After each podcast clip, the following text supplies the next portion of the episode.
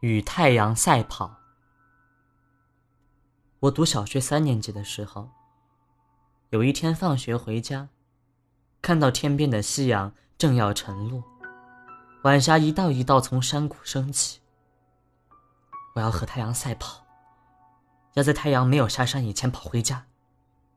我心里有这样一个声音对我说，然后。我拔足狂奔，一刻也不停歇地跑回老家的三合院。我站在大厅的红门外时，夕阳还露出最后的一角，迷离的光影映着红门上的狮头钢扣。我安静地站在厅前，看夕阳一分一分地沉到山的背面，心里长满了感动。跑进厨房，对正在生火的母亲吹饭说。我跑赢太阳了，妈！我跑赢太阳了。接下来，我的小学时代几乎都是在与太阳赛跑，在夕阳未返回前，欣赏着那郊原上绝美的落日。我对生命的情感是从那时有的。我觉得，如果不比时间快跑一步，就没有空间，也没有心情享受落日的美景。只是，生命的悲情是。我们自以为比时间快一步，但岁月也很快就被时光所掩埋。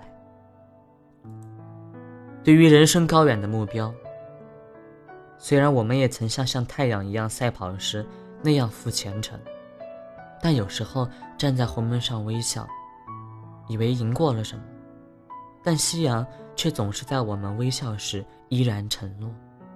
当然，如果我们悲苦，他还是要承诺的，因此，任何的奔赴与祈求，都带着一些虚妄的本质吧。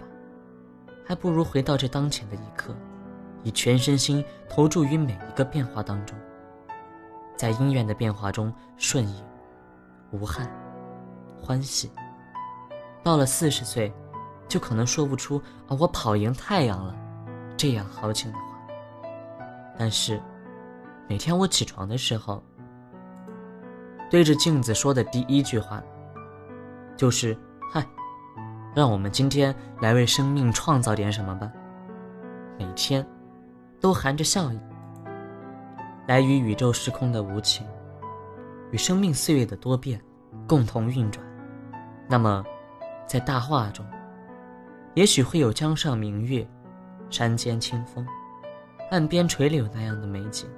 不断的映现，我宁与微笑的自己做拍档，也不要与烦恼的自己共同往。我要不断的与太阳赛跑，不断的穿过泥泞的田路，看着那远处的光明。